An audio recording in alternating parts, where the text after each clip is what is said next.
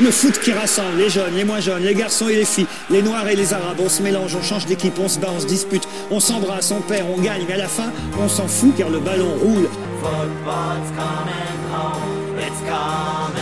Face au Monégasque, et c'est parti Et c'est la transversale La transversale La transversale Pourquoi une population s'identifie-t-elle soudainement à des mercenaires qui sont payés 100 fois, 200 fois le SMIC?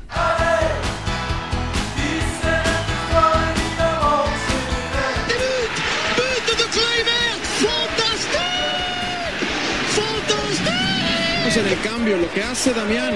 Y llega Guiñac Y llega Guiñac Gol Bienvenue dans le monde merveilleux des affaires. Ce soir, on va jouer au ballon sur les plus grands terrains de foot du monde. Mais on va voir qu'à cause de l'argent, ce ballon ne tourne plus vraiment rond. Des financiers du monde entier se ruent sur le marché en or du footballeur.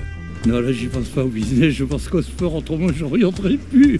Business, bien sûr. Le business prime sur le sport en lui-même, donc je trouve ça un peu euh, bizarre de regarder des millionnaires jouer au ballon.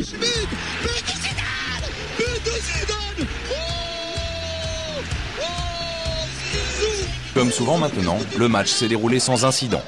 Mais les ennuis commencent quand les joueurs ont regagné leur vestiaire. Les supporters sont désormais habitués. C'est à la sortie du stade que la tension monte d'un cran. Ce sport reste néanmoins touché par des problèmes de racisme. Les joueurs sont régulièrement insultés pour notamment leur couleur de peau. Soule Montari, milieu de terrain du club Pescara, s'exprime après avoir été sanctionné pour avoir quitté le terrain lors d'un match durant lequel il a été la cible d'insultes racistes, et notamment des supporters mimant des cris de singe. C'est l'une des craintes de ce mondial. Les organisations de lutte contre les discriminations s'attendent à des comportements racistes et homophobes à l'intérieur comme à l'extérieur des stades. Chacun de nous se pose les mêmes questions à l'égard du foot, c'est-à-dire que euh, à la fois on voit bien qu'il y a une appétence évidente des jeunes pour le football et en même temps le football peut aussi euh, souffrir d'une certaine réputation. On voit le foot professionnel plus que parfois les richesses du foot amateur. C'est un paradoxe que les acteurs du football français constatent depuis des années. Le ballon rond est le sport le plus pratiqué en France, mais il n'est presque jamais enseigné à l'école. Préjugés, mauvaise image, polémique.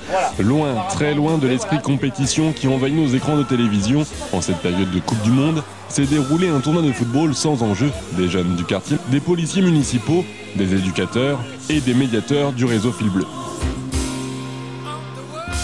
le plus beau but qui puisse exister, puisque c'est un sport collectif, c'est toute l'équipe qui touche le ballon à une touche de balle, et un mec qui finalement, le dernier, va pousser le ballon au fond. Ça, c'est la perfection. Parce que la perfection, c'est le jeu simple, dans tout. Dans tout ce qu'on peut aborder dans la vie, la véritable perfection, s'il y a la perfection, c'est la pure simplicité. C'est Michel Serres qui disait... Euh, faire la passe, en fait, c'est un gamin quand il fait une passe, il fait toujours une passe vers l'autre, il fait jamais une passe vers, dans le vide. Et c'est une façon d'entamer le dialogue, c'est de dire tiens, viens jouer avec moi. Et de faire ça, c'est finalement faire société. La France est en finale de la Coupe du Monde.